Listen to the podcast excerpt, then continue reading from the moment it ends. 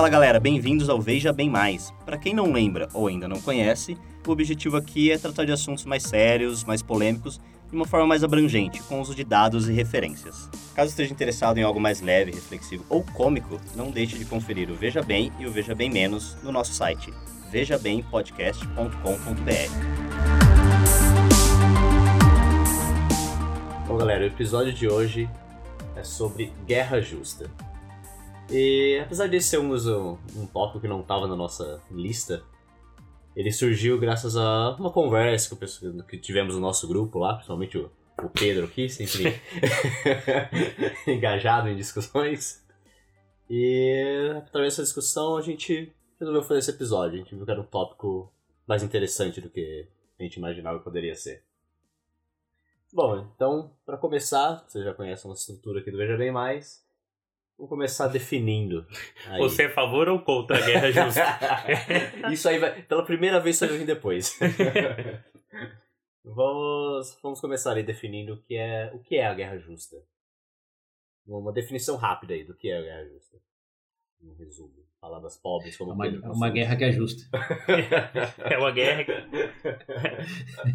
Aí, teoria. Não, defina o conceito. Eu não sei se eu posso chamar de diretrizes, porque depende da, da fonte que você tira, né? É... Muitos chamam de doutrina. Isso. Doutrina eu acho que é melhor. Porque diretriz dá a entender, ah, você pode fazer né?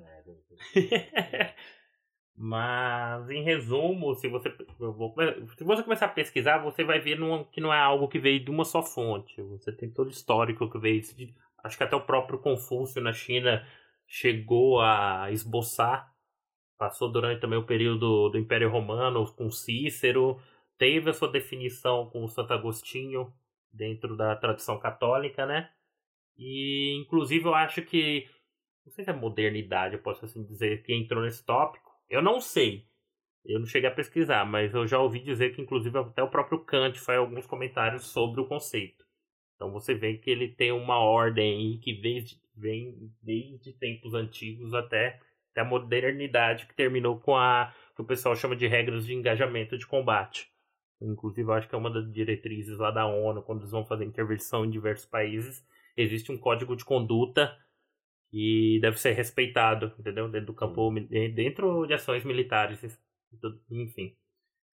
Sim, no, no geral, é um conjunto de preceitos que justificam começar uma guerra e explicam e explica como se conduzir na guerra, como combater na guerra, porque você tem a primeira coisa que esse conceito, essa doutrina analisa é quando uma guerra é justa. Obviamente tem que definir primeiro o conceito de justiça aí, que é o que está imbuído nessa própria nessa própria teoria. É, e ouvintes, aqui a gente vai variar em chamar em doutrina, teoria, porque realmente é um conjunto de, de sugestões e convenções que países é, podem ou não seguir, preferencialmente sim, mas foram feitas com essa com a intenção de, de guiar quando é justificável ter uma guerra e se a guerra começa é, como como ser justo durante a guerra, formas de combate, é, alvos aceitáveis, não aceitáveis, armas aceitáveis, não aceitáveis, esse tipo de coisa. Então, esses são os dois pilares da, da doutrina. E já cortando um pouco para a direção do episódio, William, você quer deixar claro se somos a favor ou contra? então, você já queria isso ou se eu queria então os critérios? Porque pelo que eu vi, há certos critérios que precisam ser seguidos né, para você. Sim, existem alguns princípios, na, né? Na guerra, sim, sim. Esse negócio da, uh, não sei se são realmente esses nomes, que eu vi, a autoridade adequada, uhum. causa, causa adequada, etc, sim. etc. Uh, vocês querem dar a opinião de vocês já? Se vocês são contra, por favor, vocês querem entrar. Não, eu acho que contra não tem ninguém que é contra. A não ser que alguém seja a favor, sei lá. Na guerra. É, porque, se bem que é interessante, pelo menos aqui eu acho que da minha parte, da minha parte do César, não. Mas você ouve os muito, pessoal. São contra. O fim justifica os meios. ou, tipo, na guerra vale tudo. Entendeu? Pra mim, não. Sim, acho que é, é Acho que é legal dar um, dar um passo para trás. A gente começou definindo o conceito e tudo já, mas Primeiro vamos pensar em guerra. Guerra é uma coisa que a humanidade tem desde que War is é a humanidade. War hell. Mas o, o que se essa doutrina, doutrina analisa é assim como a gente falou nos episódios lá da, da prostituição, drogas, etc. Tem coisas que o mundo sempre vai ter. E A guerras guerra existe. Apesar de ser é, ruim, não. existe. O próprio, o próprio e assim- conflito, acho que é uma condição humana. então, tipo, Sim, digamos que os motivos hoje mudaram e as formas de, de combater também, é, mas divergência de interesses sempre, sempre existirão e am- ambições é, infladas, diferença em poder e, enfim, é, tem para cada falha humana tem um exemplo de uma guerra que já foi tida em virtude disso. Então, o que a, essa doutrina é, primeiro admite é que guerras sempre existiram e provavelmente sempre existirão. Não dá para ser tão cético ao ponto de falar é, sempre existirão da maneira que existiram, porque isso já, já não é verdade nem pela tecnologia. Mas os conflitos é, improvável, impro- é improvável que desapareçam no- na sua totalidade. E isso, é, esse é, é o primeiro passo. Tipo, guerras é, são inevitáveis? A resposta, pelo menos da minha parte, tudo que, que, eu, que eu li sobre o assunto, é sim. Sim. É, você e qualquer pessoa Cê- normal, né? é. Ah, inevitável, sabe? Agora, Não. É, inevitáveis.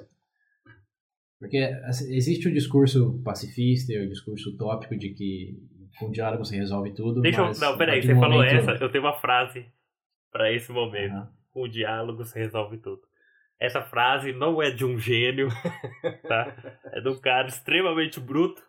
Mike Tyson Aham. dizia: Todo mundo tem um plano, até levar um soco na boca.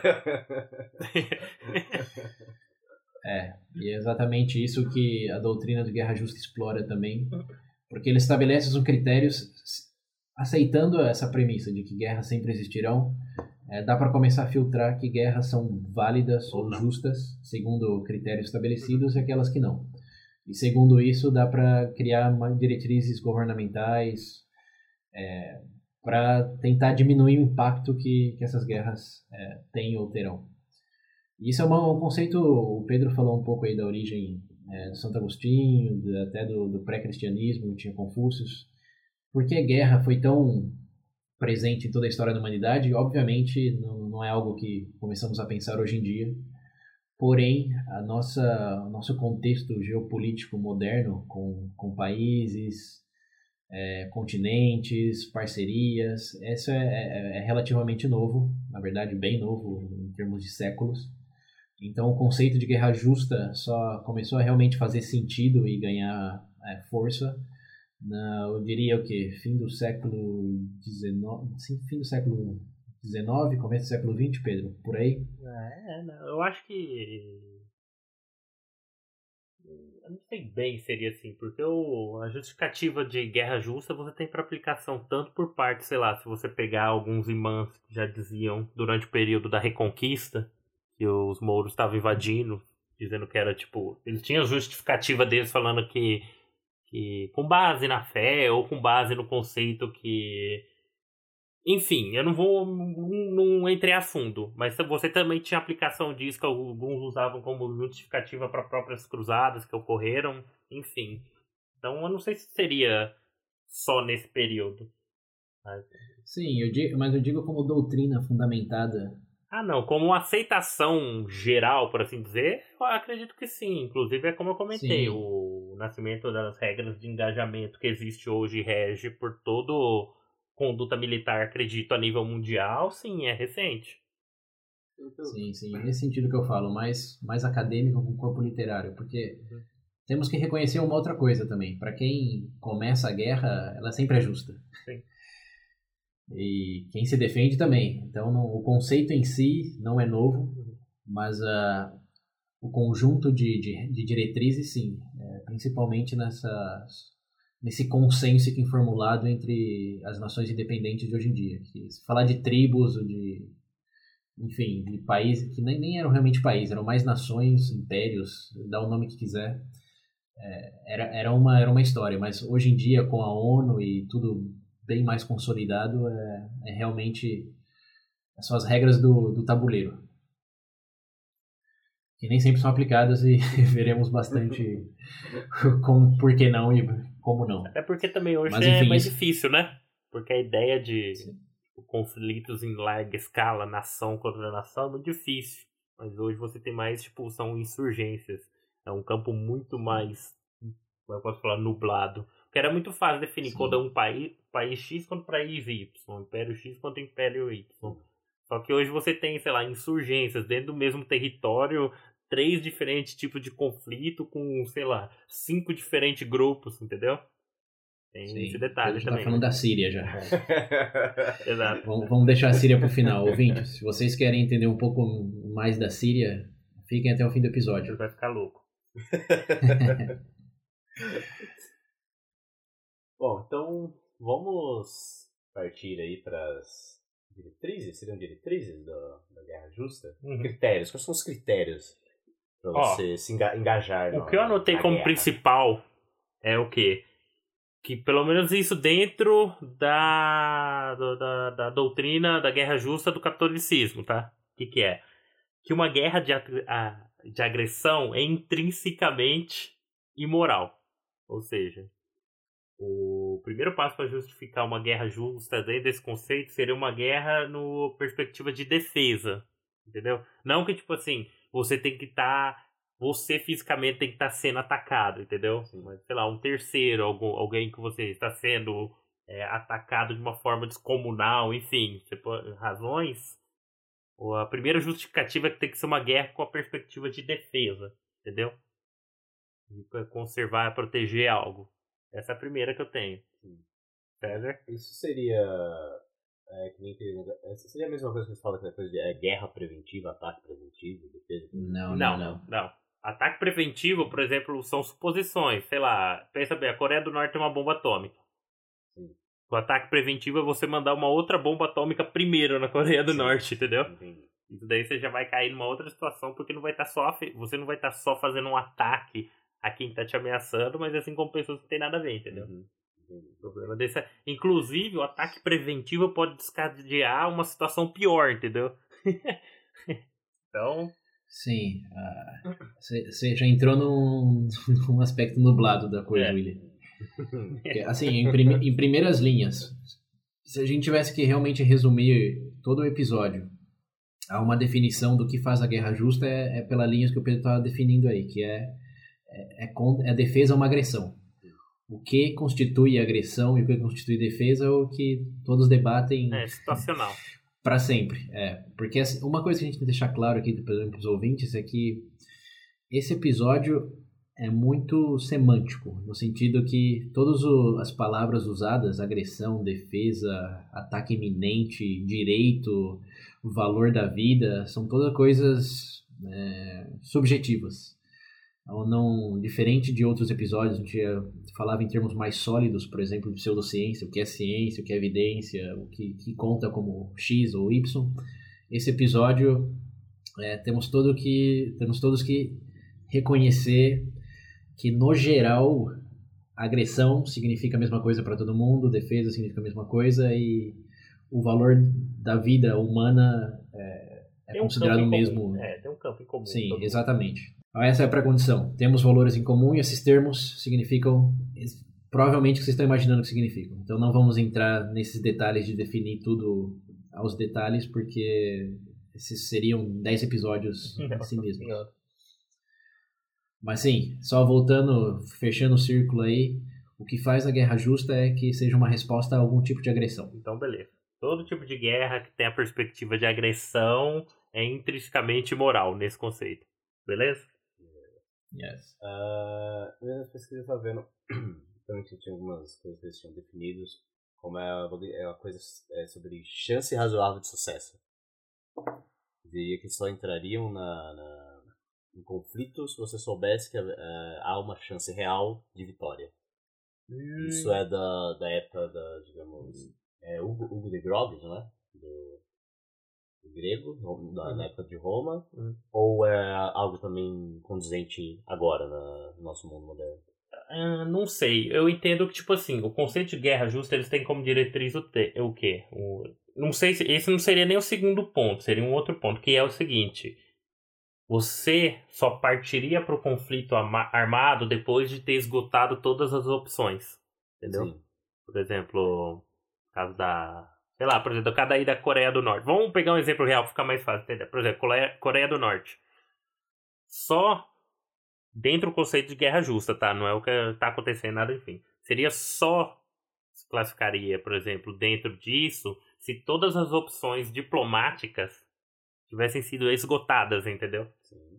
Só a partir do momento. Ou se uma agressão foi, fosse iniciada. Isso. Aqui, William, o, o, o, o pulo que você deu aí foi de se defender para intervir, que são duas coisas realmente distintas. A gente estava falando no primeiro ponto é um país invadiu o outro, o país que foi invadido tem o direito de se defender e essa é considerada uma guerra justa. Aí você não tem que calcular as suas chances de ganhar porque você está sendo, você tá sendo invadido. É. Você vai, você vai se defender. Todo, todo tipo de defesa é justificável. É. É, e aqui um, uns exemplos interessantes. Ah, o melhor que tem aqui, Guerra. cara, é o gueto de Varsóvia da Polônia. Exato, é eu ia falar também, mas detalhe mais aí.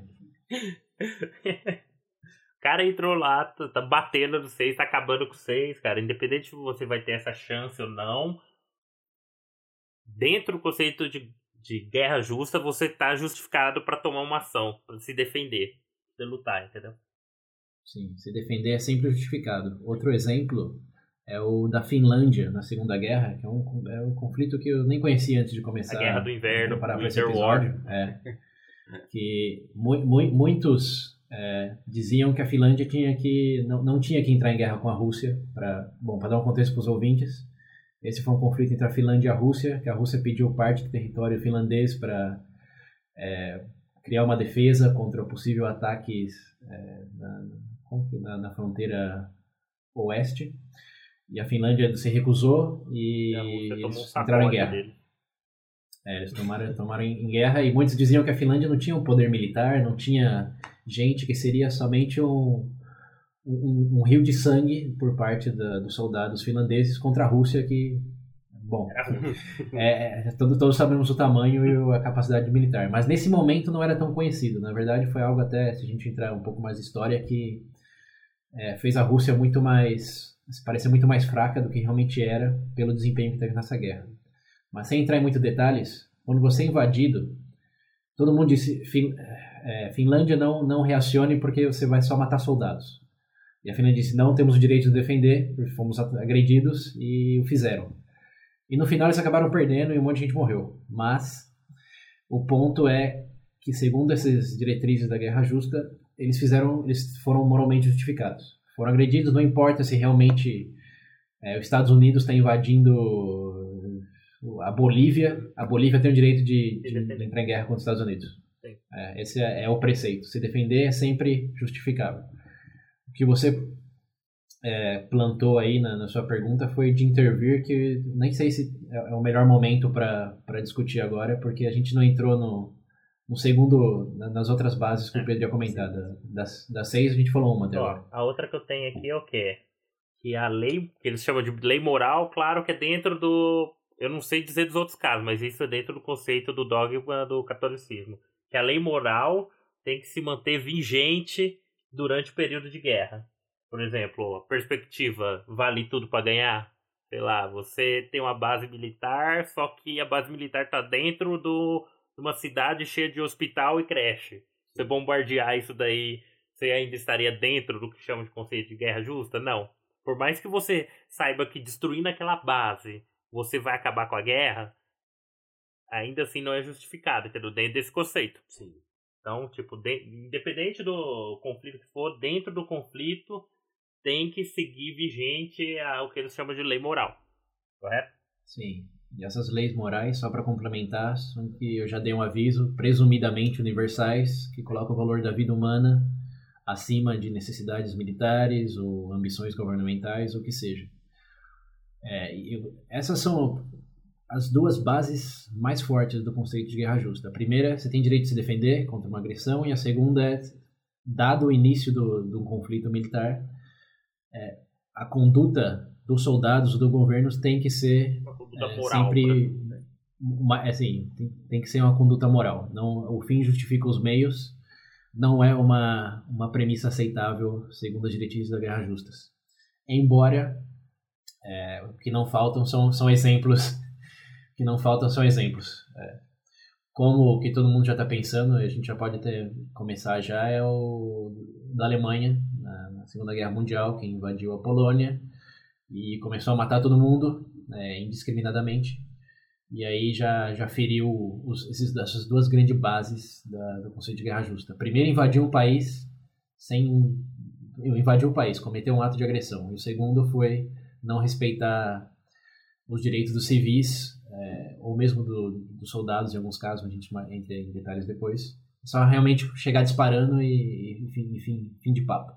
Isso não, não, não, é, não é aceitável segundo essas diretrizes. Da... Então, beleza. Esse ponto ficou bem definido, né?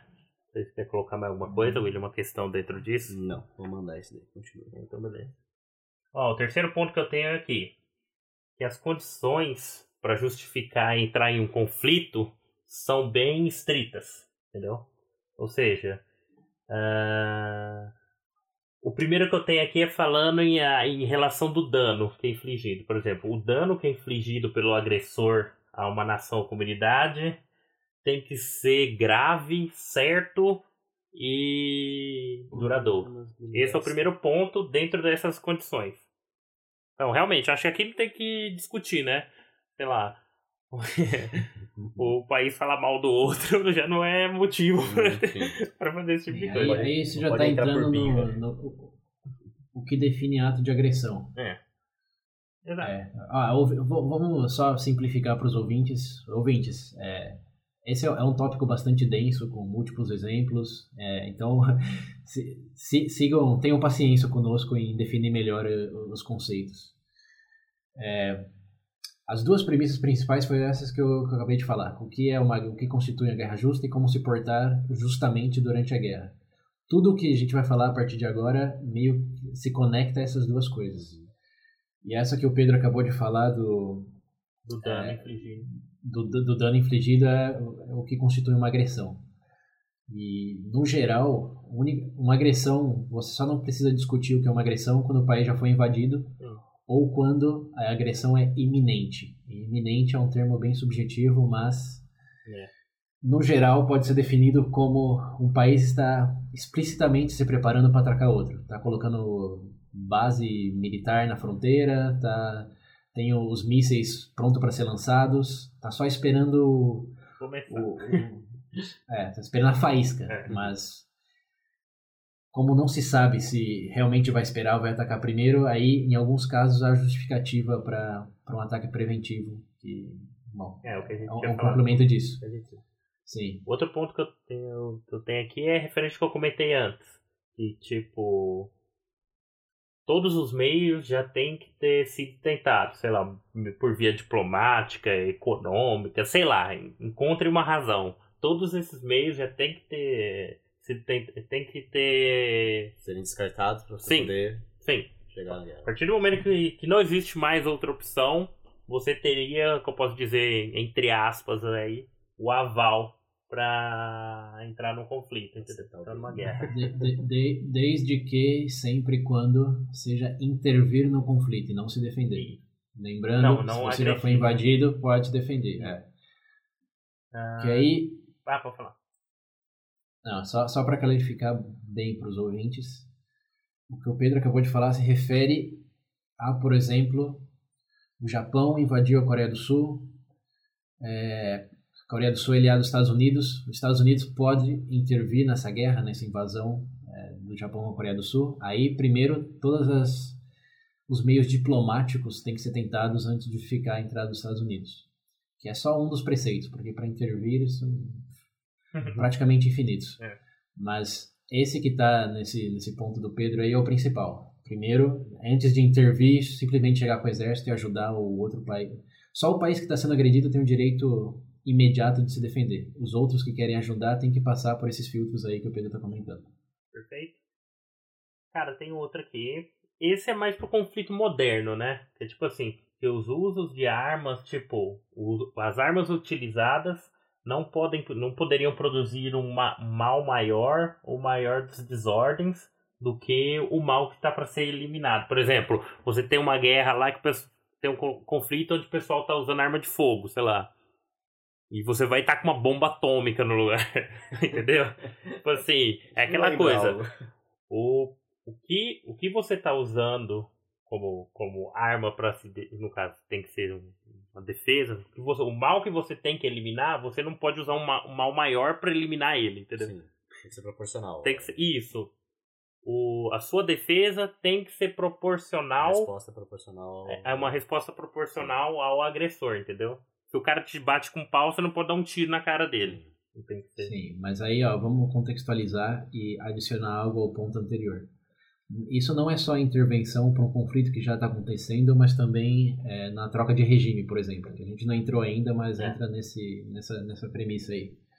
Por exemplo, a Síria.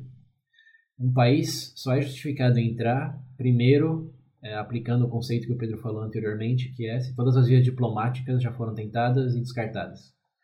O segundo é se, e esse é o que já meio que dando spoiler para essa discussão da Síria no fim do episódio, se os Estados Unidos decidem entrar na Síria, invadir a Síria para trocar do regime, o dano que essa guerra, a invasão dos Estados Unidos é, trará, tem que ser menor do que o dano que continuará caso os Estados Unidos não, não intervenham. Por exemplo, se os Estados Unidos entrar na guerra, muitos civis vão morrer, vai ter muito bombardeio, você pode estimar em, sei lá, um milhão de pessoas vão morrer. Uhum. Como você faz essa estimativa, segundo que critérios, outros 10 episódios do VB+. Mas, no geral, é isso. Um milhão se os Estados Unidos entrar na guerra. E se os Estados Unidos não entrar na guerra, quantos, quantos vão morrer? Se você falar 500 mil, estimar que pelo é, tamanho do, do, exército do governo, capacidade armistícia, etc., é, não está justificado entrar. Agora, se o número de mortos for 2 milhões, se os Estados Unidos não entrar, aí sim ele tem, tem um aval da, sim, da doutrina tá dentro, da guerra é, justa. Tá dentro da doutrina. Ó, tem um último ponto aqui. Esse daqui o William começou, é, comentou logo no começo. Só que eu não sabia não. Aquele referente à porcentagem de sucesso. Sim. Aqui está comentado é... que teria. Sim, sim. É, é uma outra base para intervenção militar. Uhum. Como por exemplo, é, imagina sei lá, tem uma ação, uma ação que dá uma ação que beleza, foi um sucesso porque realmente se você tomar uma ação pode ser um desastre. É, faz sentido. Sim. Faz sentido. Imagina, só aqui, usando o mesmo exemplo. usando o mesmo exemplo dos Estados Unidos na Síria. Imagina, tira os Estados Unidos da jogada. Hum. É, coloca que é a Noruega. A Noruega tá vai entrar na, na Síria. Uhum. Porque a Noruega tentou uh, conversar diplomaticamente com, com, o governo da Síria, não deu certo. E fizeram o cálculo de que se eles entrarem na guerra, terão menos mortos do que se eles não entrarem. E aí vem qual é a probabilidade do sucesso da Noruega destronar o governo da Síria é, com o apoio russo. Aqui a gente está colocando um terceiro elemento, mas só para ter a noção do, do escopo da coisa. A Noruega, um país nórdico aí, um, bem, bem, bem pequeno, digamos, é, entrar na Síria e realmente qual é a probabilidade de sucesso, que eles consigam resolver a situação. Essa, na verdade, é a real razão que a Noruega não entra na Síria. Na Síria em nenhum lugar. Só, é, é, só os Estados Unidos e outras nações do, do, de porte parecido consideram, sim. A probabilidade de sucesso é ínfima. Né? É. Obviamente não, não, não tem por que eles matarem seus próprios soldados e os civis, e, enfim. Ninguém quer ir pra brigar apoiar, mais a situação. ninguém vai brigar pra apoiar. Tá, beleza. É. Essas daqui Beleza, fechou. Dentro daquele ponto das condições que eu coloquei. Condições que justificam a entrada na guerra. Só que aí tem alguns outros pontos, sei lá, esse daqui é norma, já virou diretriz a direitos humanos e ONU, que é não combatentes, soldados feridos e prisioneiros precisam ser respeitados e tratados humanamente. Humanely. Humanely sim, sim. é humanamente. Respeitando os direitos humanos. É, é, isso daí. Isso daí não foge. Isso daí é aplicado não só em conceito de guerra, mas em tudo, né? Em teoria. Sim, Tem um é... prisioneiro em casa? prisioneiro de guerra na sua casa? É, sou eu. Sim, aqui, aqui vamos só elaborar um pouquinho, porque é a parte dessa segunda base do como se conduzir justamente na guerra, respeitar os direitos civis, é uma condição bastante forte para cumprir essa, essa premissa. E o outro é definir o que é civil. Porque uma coisa um tanto contra-intuitiva é que um soldado, é, vamos colocar em, em direitos de, de, forma generalizada aqui, Certo. um soldado em combate é, não tem direito à vida. No sentido que é, se um outro soldado do, do exército inimigo matar ele, não vai ser julgado por assassinato depois que terminar a guerra. Sim. Os civis têm, têm os seus direitos, é, todos aqueles não combatentes é, não têm, têm direito à vida, inclusive um soldado que se rendeu ou que é feito prisioneiro, porque ele já não representa uma ameaça, uma agressão, não importa aí o lado, se é o justo, se é o injusto, se é o nazista, se são os aliados, Uhum. é, se é prisioneiro ou se rendeu, é, a convenção diz que você tem que respeitar o direito à vida dele. Então aqui eu e acho com que... isso, É, não tem muito o que fugir aqui. sim, é intuitivo, é, mas tem que só clarificar que um soldado combatente não, não entra nessa. Perde. O Sim. único direito de um soldado combatente é matar o Não morrer. do outro, do outro lado. Tentar não morrer.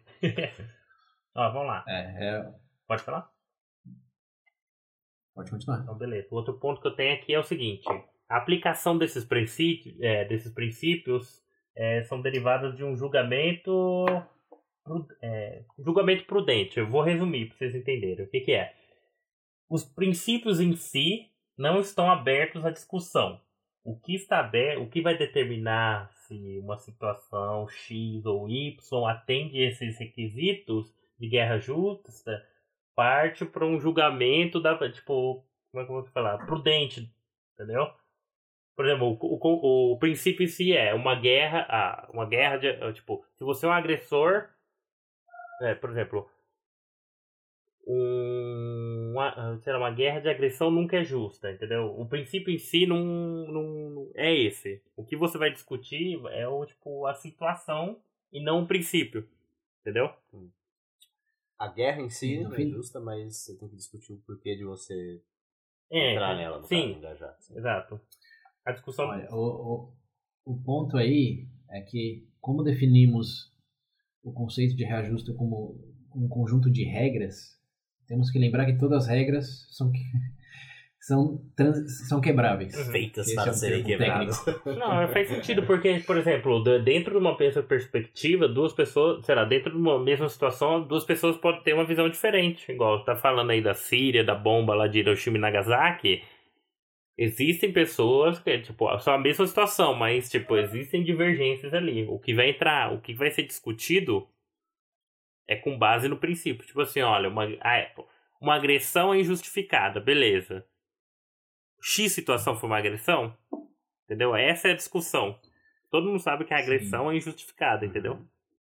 Mas o que constitui agressão é o que, Aí é uma outra discussão, dá, cara. o que dá material para acadêmicos É. terem suas vidas. Aí isso daí tem gente que é paga pra isso, eu não.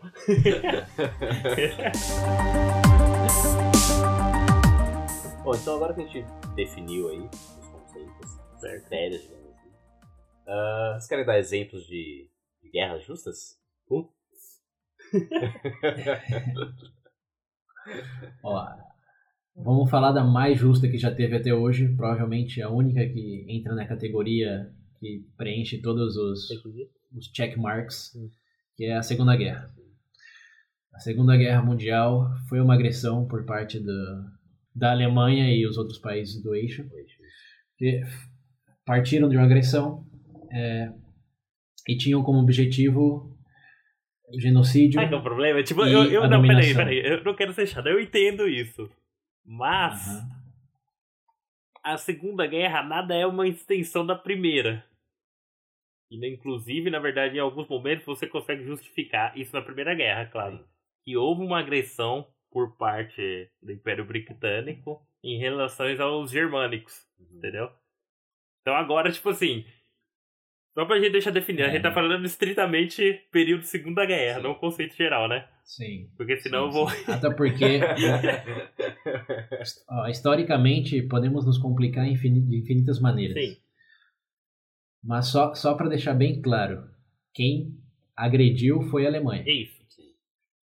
Independente do que levou essa agressão, aí é tudo irrelevante. Quem deu o primeiro soco, basicamente, É, certo. foi a Alemanha. Correto. Então, todo, todo, toda a defesa a partir disso é moralmente justificada. Uhum. E tudo que segue da conduta de guerra, já partindo para a segunda base aí, Uhum.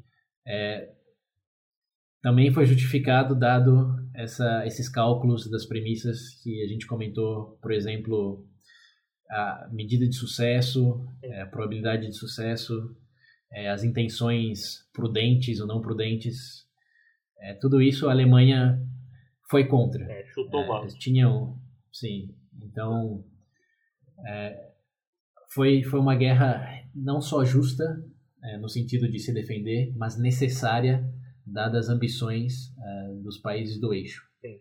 Que, dado a, o que a gente já presumiu como valores em comum, é, os países do eixo foram totalmente contra esses valores em comum. Então, voltando lá, a vida humana é um valor que todos temos em comum como prioritário.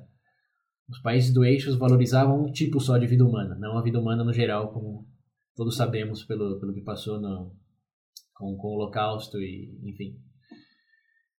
Isso feria esse valor, entre aspas, universal e justificou tudo que os países aliados, é, bom, quase tudo, do- do- a gente vai entrar em exceções. Sim, porque nesse viram aí, eu já ia falar. né? Então. Então, tem, tem, tem brechas. Mas, digamos, que só no, No aqui, exemplo de livro, pessoal. É, no geralzão, a Segunda Guerra é, foi totalmente justificada. Mais alguma? Pode pensar em outra, Pedro? Putz. Vamos ver. Ó, tem um outro Tem exemplo um legal. Putz. É agora? É porque eu pensar em ser justo.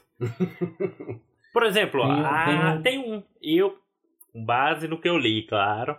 Pode ser que. Ah, A própria reconquista da Europa. Do período, sei lá, de Carlos Magno. Lá da época das Asturas, que repeliram os mouros de volta pra, pra, pra costa da África e tudo mais. Porque, o- porque realmente foi uma agressão, né? Porque quando a gente fala, peri- porque quando fala período da reconquista, o pessoal imagina uma coisa rápida. Tipo assim, 50 anos. Não, a gente tá falando de séculos e mais séculos, entendeu? De dominância e expansão. Então você tem um. É, você tem o tá princípio estendendo- da agressão ali, entendeu? É, você está falando do princípio, não do ato. Aí eu acho que você está estendendo bastante o conceito que a gente está tentando resumir aqui para não prolongar o episódio em três horas. Um outro, exemplo é, que eu li, e links na referências, ouvintes, é, no livro de um, de um é, cientista político bastante influente no mundo hoje em dia, chamado Michael Walzer. É um americano que tem suas credenciais em Harvard, Princeton, Yale, foi para Oxford também um momento, é, estrelinha no, no, no campo é, de ética de combate em que ele está.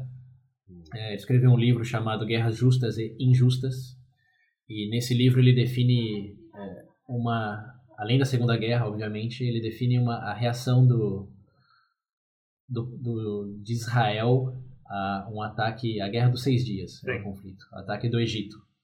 E o, o Egito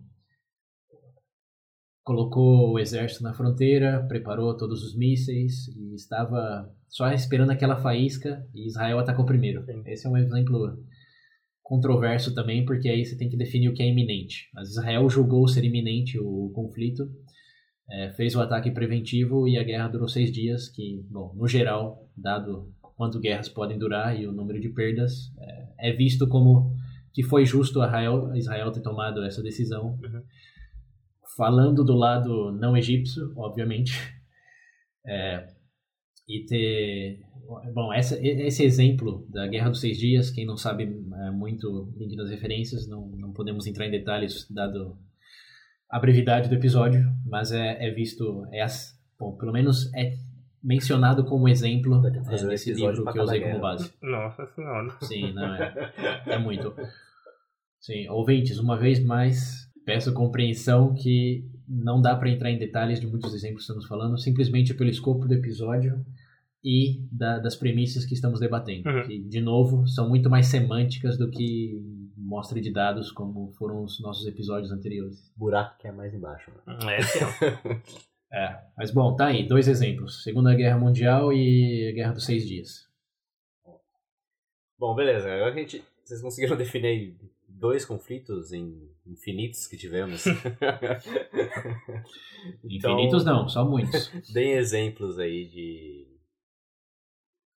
coisas que não foram justificadas, guerras que não foram justificadas. Eu acho que tem uma atual, dá para colocar. Eu acho que inclusive os ouvintes já escutaram em algum momento, não sei se acompanham muito. É o conflito que tá tendo atualmente na Ucrânia. Que seria literalmente a Rússia querer anexar parte do território, entendeu?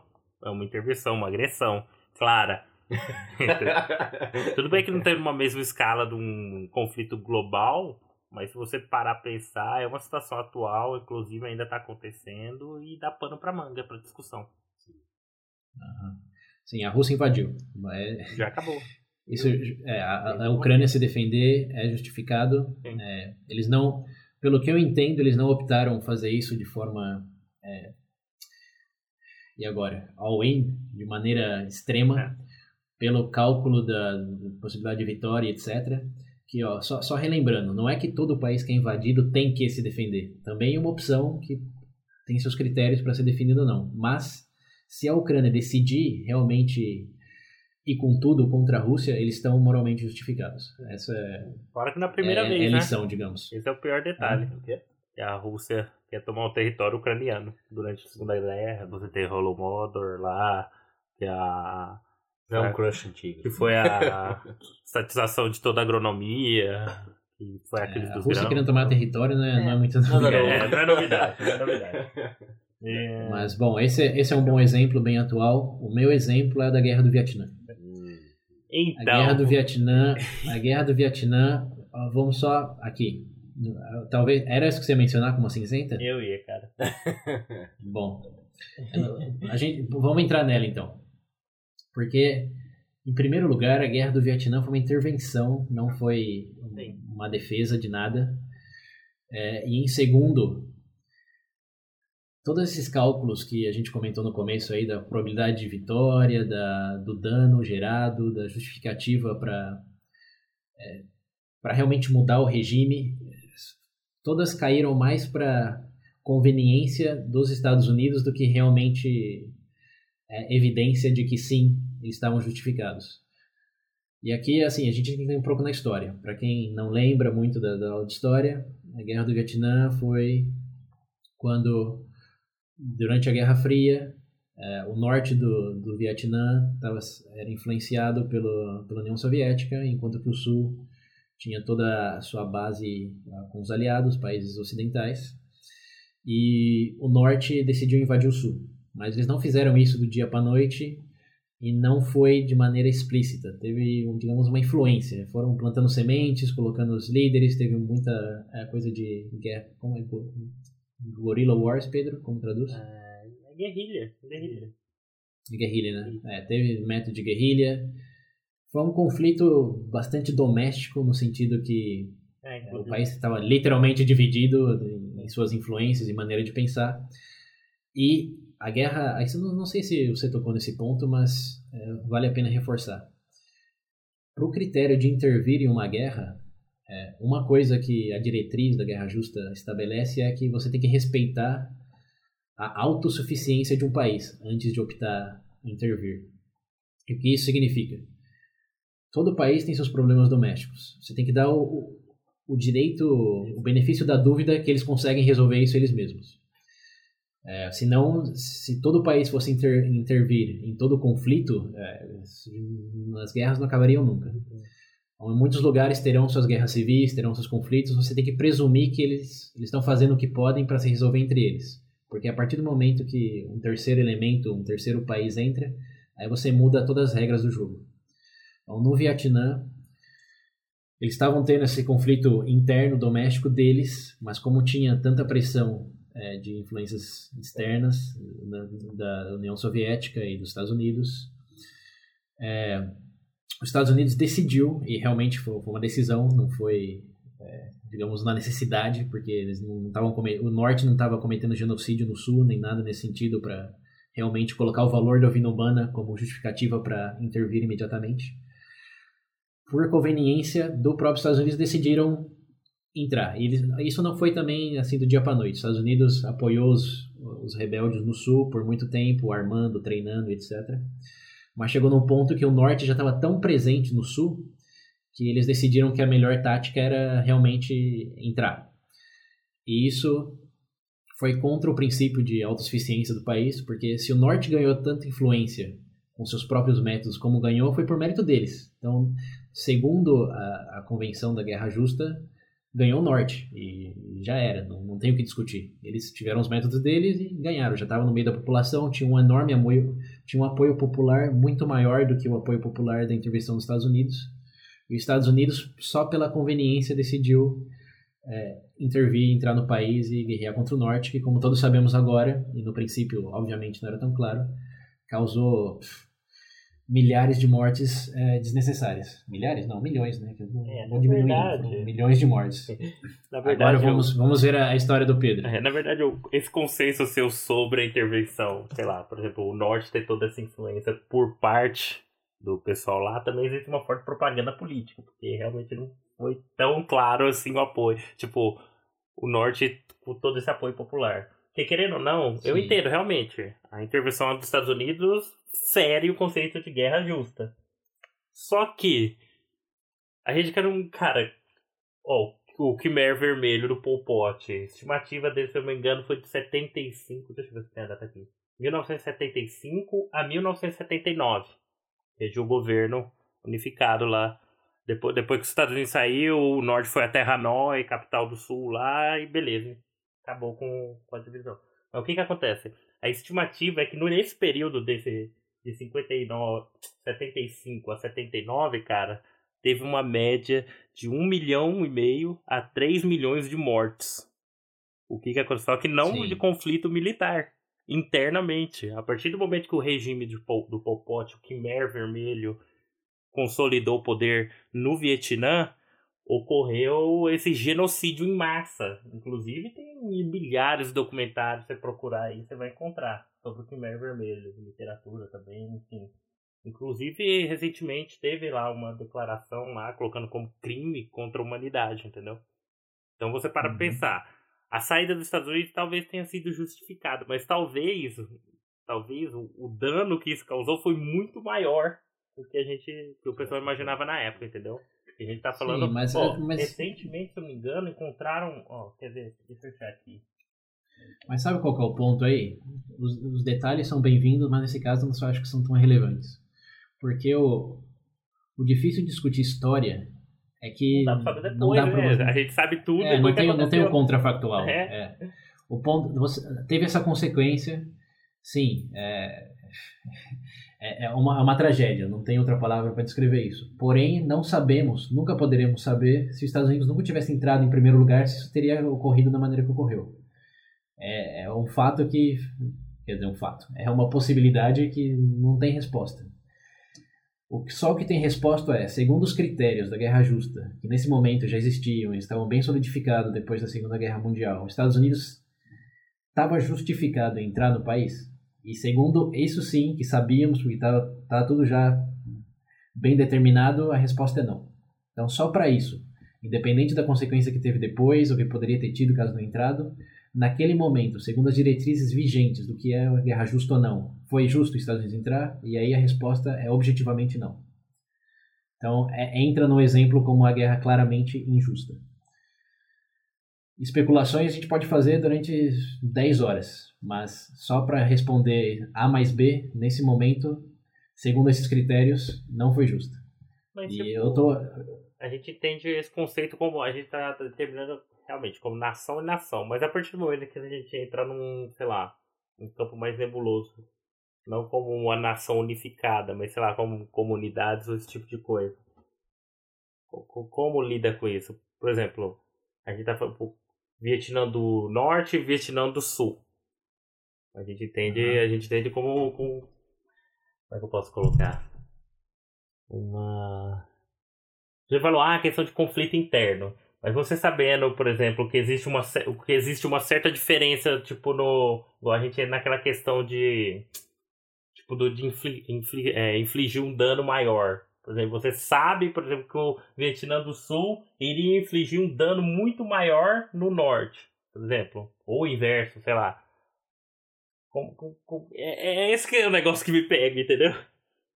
Sim, aí essa, essa área cinzenta é grande, mas ah, temos que definir uns preceitos que é justamente o que a, todo, toda diretriz, toda doutrina tenta estabelecer, que é possibilidades são, são, são infinitas e são insabíveis até que ocorram. E esse é o caso, é, talvez é o ponto mais controverso, porque é como crime, no sentido que só dá para prender e julgar alguém depois que o crime for feito. Ah, isso daí é a. Se- Ó, é, pra curiosidade, você pra, falar- quem, pra quem é fã de coisa do universo geek aí, a Segunda Guerra Uhum. Civil da Marvel, se eu não me engano, esse é o tema. Tem um mutante que consegue prever Sim. os crimes antes Ah, de sim, acontecer. sim. É o Guerra Civil 2 agora. Aham. Então, tipo, é justificável você É, é, prender mas- essa pessoa antes dela cometer o crime? Mi- Minority Report É. é um filme, filme clássico. Sim. Mas é, você falar, o, o, o, o Vietnã do Norte poderia ter feito um, um montão de coisa, o Vietnã do Sul também, um montão de coisa, mas realmente quem fez? É, uma, é, é um tema debatível porque, em alguns casos, como mencionei da Guerra dos Seis Dias, o ataque preventivo por uma agressão iminente é justificado.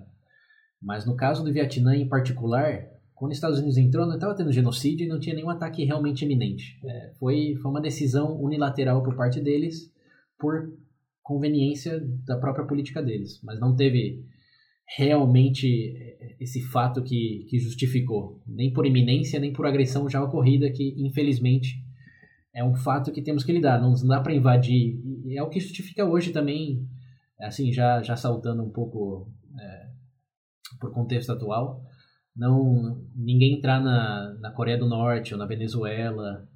Eles podem infligir, na Venezuela, por exemplo, quantas pessoas morrem de fome ou por falta de, De necessidade. Então. de, remedi, de, de, de medicamento, de Uhum. infraestrutura básica. É, mas justificaria um país realmente entrar para intervir? É, Primeiro que é um problema doméstico, tem aquela coisa de autossustentabilidade do país. Eles conseguem se resolver entre eles? Só o tempo dirá. E um país intervir realmente não você não pode falar porque o governo tem a capacidade de cometer genocídio com oposição. Enquanto não tiver evidência que eles estão fazendo isso, você não pode justificar invadir um país na premissa que o governo pode fazer isso ou aquilo. Sim, sim. E é o que, que é o que complica muito o caso da Síria também. É. E, mas aqui eu já estou saltando. William, você quer intervir com... Ao intervir. Intervir com um ponto seu? Não, na verdade eu tava querendo entrar no. no falar da Síria agora. Eles estão falando Aham. do, do dois do Vietnã, o Pedro falou da, da Ucrânia. E eu queria falar um pouco sobre a Síria também, que é algo que. Cara, em resumo sabemos Síria, que cada não- dia aparece alguma coisa nova. Eu não tenho a menor ideia. Porque eu vejo falando da Síria assim. O ditador Bashar al-Assad lá destruindo tudo. Aí você vai ver em Damascus, tem aquelas. Aquela, aqueles desfiles gigantescos, um monte de gente na rua com bandeira do homem. e Tudo. Eu falei, peraí, tem alguma coisa errada nesse negócio. Se realmente esse homem foi tão mal pro povo dele, como é que isso tem tanto apoio popular? Você fala, entendeu? Inclusive eu sou bem dividido em É, Você relação. lembra do nosso estado político? Hum? Lembra do nosso estado político até um ano atrás? hein? Não. Não? Você está perguntando de onde vem o apoio popular, Pedro? É? Essa é a sua de curiosidade, realmente? popular. Eu tô dizendo, tipo assim, que, tipo, pra Síria você tem duas narrativas muito fortes. É porque, pessoalmente, o que a gente recebe, a que a gente recebe mais é o cenário onde o Assad é um o anticristo, entendeu? Tirando. lá. Sim, mas é que ele, ele tá co- cometendo uma das convenções aí que você numerou no começo do episódio era do, do dano infligido, certo? E nessa categoria existe um montão, existe um monte de, eh, de cláusulas, digamos, que determinam o tipo de armas que você pode usar e uma delas é a, é a química, que faz Não, mas muito é- tempo... aí o detalhe é, tipo assim, por exemplo, existem relatos, mas recentemente não teve lá um grupo lá do, de britânicos especialistas em armas que eles foram lá e constatou que não vieram por parte do regime? Esse que é o problema. A gente cai, Não, beleza. é Se a gente- realmente ele fez o uso das armas químicas e atacou a população, sim. Não tem discussão. Mas, mas, mas, Mas- veja bem, aqui ó, o nome do podcast, veja bem. Não, eu digo, do, do, do, todos os ataques recentes, não são tão recentes assim. Que começou o primeiro. Eu acho que foram 48 nuclear. Foram 48 registros Sim, tem foi- de ataque com, com fósforo Sim, branco. o, primeiro, é- caralho, o primeiro é de 2013, que teve até um comitê da ONU que averigou e, e classificou como virtualmente certo que sim, foi, foi usado pelo, pelo regime do Assad. Porque, assim, uma coisa que temos que clarificar para quem não sabe muito da Síria, e vocês têm total liberdade para não saber, porque é um conflito extremamente cinzento, é que nesse, nessa região do, do mundo existem muitas minorias étnicas que brigam pelo poder. Assim como no, a gente falou no, no VB Religiões, VB 29. É, no islamismo tem os xiitas, os sunitas. é, como a gente falou também no VB. Qual que foi? Do, a gente falou do, do Egito, da situação do Egito, da Revolução do Egito, protestos. Protestos e boicotes. No VB. Esse episódio. Muitos desses conflitos no Oriente Médio são entre minorias étnicas. Uhum. E, bom, se tem uma minoria, tem uma maioria. E diferente do que aconteceu em outros países da Revolução Árabe, da Primavera Árabe, na, na Síria, o governo, o Assad em particular, ele é de uma minoria, não da maioria. Então, a primeira coisa que você tem que, ter, que tem que relevar aí é para uma minoria matar a ma- a maioria é muito mais fácil do que do que o revés, ou a maioria matar a maioria, como foi o caso no Egito, que o governo era a maioria e quem estava protestando era a maioria. E o exército não, ia matar o, o próprio povo. Já o Assad, como é na maioria, como é a minoria, o exército não tem tantos conflitos internos, dilemas morais em, em matar aqueles que são contra, porque, bom, eles são de outro grupo. E a capacidade militar deles também é, é bem subjetiva no sentido que, com o apoio dos Estados Unidos e dos outros países da... é, qual o nome da, da, da organização da? França, Não, Inglaterra, não, OTAN, da- OTAN. É. É, assim, tem. é a Síria é realmente complicado porque tem muitos indícios. Assim, não tem A mais B. Mas, segundo as análises do Comitê da ONU que foi para lá, segundo é, o que sabemos da capacidade militar e da, da resistência que o governo sofreu em algumas cidades, é bem plausível que eles sim tenham apelado a esse tipo de arma porque eles não tinham músculo para enfrentar resistência é, nesses locais onde ah, o conflito estava ocorrendo e as armas foram usadas. Que coincidentemente eles acabaram recuperando o controle dessa região, quando eles não tinham quase chance nenhuma se não fosse pelo uso dessas armas é, químicas. Mas não entramos em tangente de se foi ou não foi. é, Aqui só voltando lá pro, pro Guerra Fria. Guerra Fria. Guerra Justa. tô, tô voltando muito aqui. Gostou demais. É, o, o que complica o, da, da, da guerra na Síria é como você respeita a autossustentabilidade no país sem que realmente um genocídio tenha, esteja sendo cometido. Tem essa coisa das armas químicas aí, que realmente é um, explode toda a guerraria, a teoria da guerra justa, já, já justificaria uma intervenção direta, porém, como hoje temos a ONU, e na ONU o Comitê de Segurança foi vetado essa decisão pela, pela China e pela Rússia, que também tem os interesses aí do governo Assad. É, não fizeram. Mas assim, seria justificado. Como teria que ser uma decisão unilateral, já que a ONU não, não tem o aval pelo, pelo, pela dinâmica do veto, você complica um pouco mais pelo dano causado ao dano que está sendo que existe hoje, que é o de novo, se os Estados Unidos entrar lá e realmente começar uma guerra, é, realmente vai salvar mais vidas do que custar? E essa é uma, é uma, é uma pergunta que ninguém sabe responder, e por isso que o conflito continua como está. E eu li, link nas referências é, ouvintes, uma entrevista com vários é, filósofos, historiadores, é, cientistas políticos que focam nesse tipo de, de pergunta, e absolutamente todos nessa entrevista disseram que eles não sabiam o que fazer no caso da Síria. Que há muitos grupos de interesses, há muito tipo de influências, a ONU está com, as mãos atadas. E embora exista uma crise humanitária de, por refugiado, infraestrutura, etc., é, isso justifica a intervenção humanitária de, de alimento, medicamentos, etc. Mas a intervenção teria que, nesse caso, ser é, uma coisa rebelde assim dos Estados Unidos, ah, Israel, Inglaterra, enfim. Meteu louco. Mas é, e como a, como a Rússia e a China estão do outro lado causando resistência, não dá para você calcular o, o dano que pode ser causado comparado com o ganho que está sendo causado. E se a Rússia e a China decidirem entrar realmente numa guerra, expandir o conflito, os 500 mil que já morreram na Síria podem virar 5 milhões em questões de dias. É, então é realmente algo bem, bem complicado. Isso porque a gente nem falou dos grupos terroristas que estão na Síria também. É, é outra situação. Pensando aqui na situação da Síria, as notícias que a gente já viu, que a gente não viu, é, é muita coisa. Às vezes não dá nem pra é. saber direito o que realmente está acontecendo. Sim, mas assim, só para contextualizar no episódio, segundo tudo que a gente já disse aqui hoje, seria justificável entrar na Síria? Eu diria que sim. Porém, dado a dinâmica do, da ONU e do Conselho de Segurança e a oposição da, da Rússia e da China, como não dá para fazer esse cálculo da merda que vai dar, não é uma sábia decisão. É. Se não fosse isso, sim. É totalmente justificado. Ah, não, nesse caso, sim. Se fosse para diretriz, tá, sim. Até demorou para alguém intervir e fazer alguma coisa. Também. Mas é, enfim, é, né? Ninguém nunca sabe o que vai acontecer. Quando a gente dá esses exemplos da Segunda é. Guerra, do Vietnã. É porque já, já foi. cara, é fácil. É, é fácil. Mas bom, ouvintes, vocês opinem aí também o que, que vocês acham. É, continue a discussão. vai, vai continuar por um bom tempo. Ah, e por, por falar em continuar a discussão, aqui vamos abrir um parênteses bem grande. Pesquisa demográfica VB ainda no ar. Quem não, não participou ainda, por favor, tome só 10 segundos, 15 no máximo.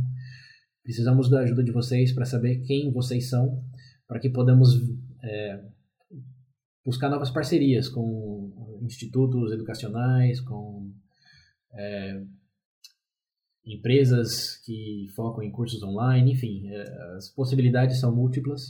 eles sempre perguntam e quem são seus ouvintes. E hoje, infelizmente, não temos esses dados tão bem definidos.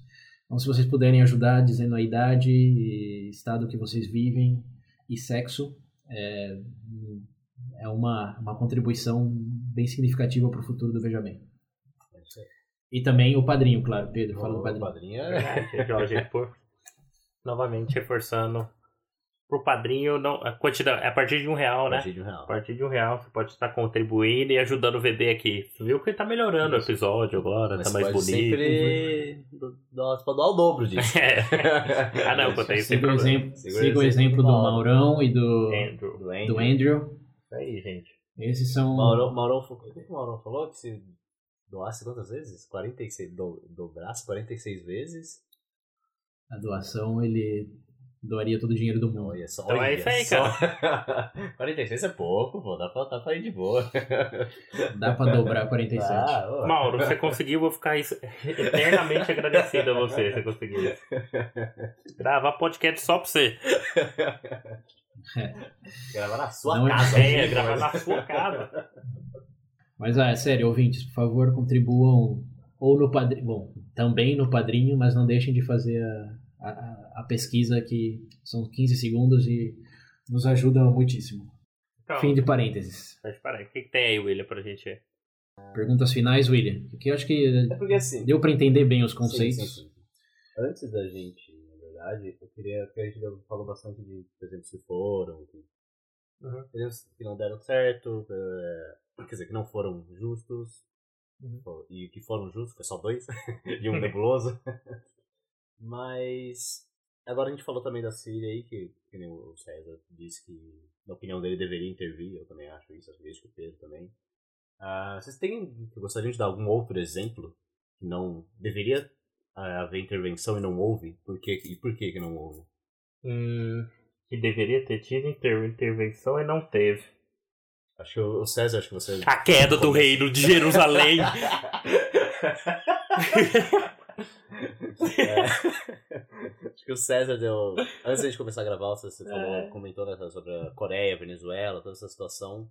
Por que não há intervenção, sendo que a situação está tão grave? Porque por causa da então. questão geopolítica, né?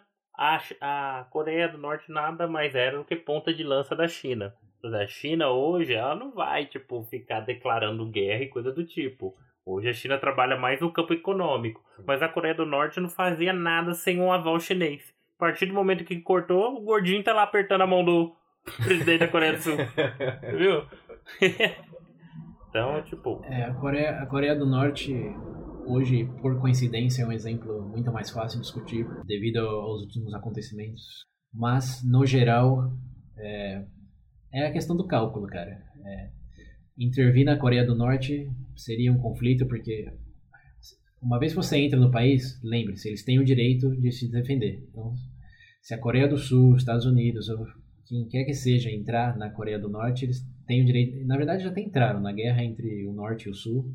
Os Estados Unidos invadiu a capital, marchou, mas decidiu não, é, não trocar pelo governo por conveniência nesse momento político do país e também por, de novo, o mais forte aqui é respeitar a, a autossuficiência do país e optar pelo que causa menos dano. Então, quanto tempo você leva para determinar que o país não é autossuficiente é um outro episódio. E como você faz o cálculo também é outro. Mas no geral, a Coreia do Norte não estava cometendo genocídio explícito.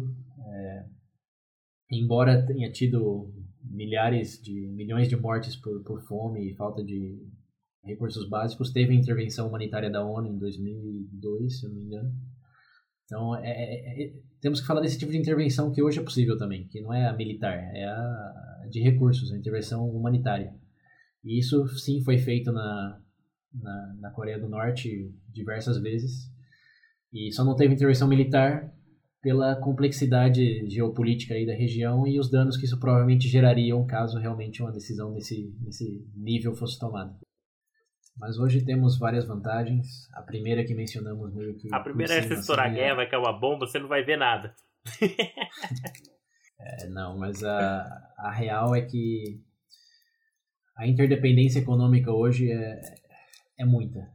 Então, todo conflito gera não só esse cálculo em termos de mortes é, e dano infraestrutural no país, senão que economicamente Hoje, em qualquer lugar, se um, algum país espirra, o outro pega gripe. É, é a China, então, né? Então. O curso dela mudou é, totalmente. Quando não é você fala, militar, é econômico. É, você fala da China, da Rússia, dos Estados Unidos, é, a própria União Europeia, não, não tem como desmerecer isso e infelizmente todos os conflitos do, do Oriente Médio, até do Sudeste Asiático, nesse caso aí das Coreias, é, estão associados a esses interesses macros é, econômicos e são variáveis que realmente não entendemos no seu, no seu escopo total.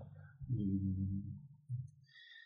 não está claro como interfere com a teoria da guerra justa. Porque a teoria da guerra justa, lembrando, é realmente guerra, intervenção militar. O econômico, a gente tem que falar da uhum. economia justa. aí a gente faz outros cinco episódios sobre isso. Bom, galera, o episódio tá bom, mas acho que dá pra gente. Acho que a gente definiu bem hum. já, deu bons exemplos, acho que dá pra gente, a gente parar por aqui. Mas, caso vocês queiram que a gente fale mais sobre esse assunto, a gente pode fazer futuramente, não um, um 2.0 aí, um conflitos, focar um pouco mais em alguns conflitos específicos, como a Segunda Guerra, ou César deu exemplo, tipo, antes de começar a gravar, você falou sobre o, os alemães que atacaram as cidades aliadas, não, não. Ao contrário. Os ah, aliados claro. atacaram cidades alemãs. Ah, é, só só, só para deixar um, aquele, aquelas cenas pós-créditos para os ouvintes. vontade de quero mais.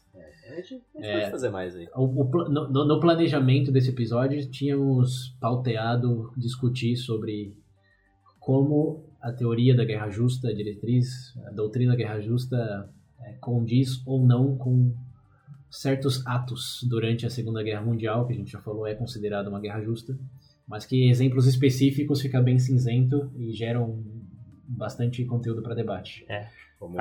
Em, em específico, é, em específico, queríamos falar do, do bombardeio dos aliados é, em cidades alemãs no fim da Segunda Guerra, foi entre 42 e 45, até que 45 teve, teve alguns bombardeios.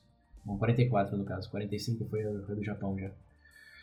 É, mas, sim, queríamos falar disso, que uh, tem uma controvérsia enorme por detrás do se foi justo os aliados bombardearem cidades inteiras. Aqui a gente não está falando de é, complexo, complexo industrial militar, hum, cidade, nada estratégico, estamos falando de cidades inteiras, como a de Dresden, que morreram, se não me, se eu me lembro bem, 250 mil pessoas é, de forma indiscriminada. E, bom, aí Em a resumo, discussão é: gente. foi, foi justo ou não? No papel, Assim como para. em resumo. Era, Pedro, ainda não, Pedro, ainda não. Assim como para o exemplo da, da guerra. Da guerra. Do, do- da bomba atômica. O uso da bomba atômica entra nessas diretrizes? Tem alguma maneira de justificar o uso dessas bombas, dado, lembrando bem, aquele cálculo do, do dano, dado o respeito à vida dos civis, é, dado um montão de, de critérios que estão dentro da, da doutrina da guerra justa, foi justificável usar as bombas atômicas? Mas isso daria Pano mais. episódio Eu vou inteiro. resumir com uma. Com, vou resumir aqui. Gente, olha. No papel é sempre fácil. Mas aplicou na realidade, meu. Complica. Complica. Negócio que vai. Mas, bom, é isso, galera. Se vocês quiserem, a gente pode continuar esse assunto, focar um pouco mais na Segunda Guerra, principalmente, ou outros conflitos. Mas, como a gente disse, isso daria um outro episódio inteiro. Sim. Hoje Já deu, né? foco Mandem, é a Guerra Justa. Já deu. mandem, mandem feedback e digam se vocês acham justo que continuemos esse episódio. Nossa, sério. Não, depois dessa não.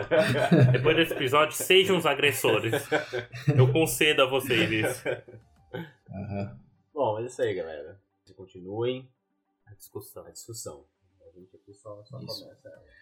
Pelas redes sociais, também pelo WhatsApp, que para quem não lembra o número é 19 98 908 1238. Repetindo, 19 98 908 1238.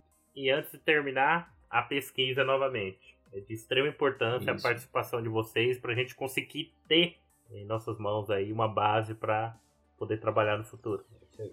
E isso aí, galera. Não esqueça do padrinho. né? Do padrinho. Ah, isso aí é claro. Não, Andrew. Abraço. Sempre. Valeu, gente. Obrigado. Então é isso, ouvintes. Até a próxima. Falou. Aquele abraço. Graças a Deus.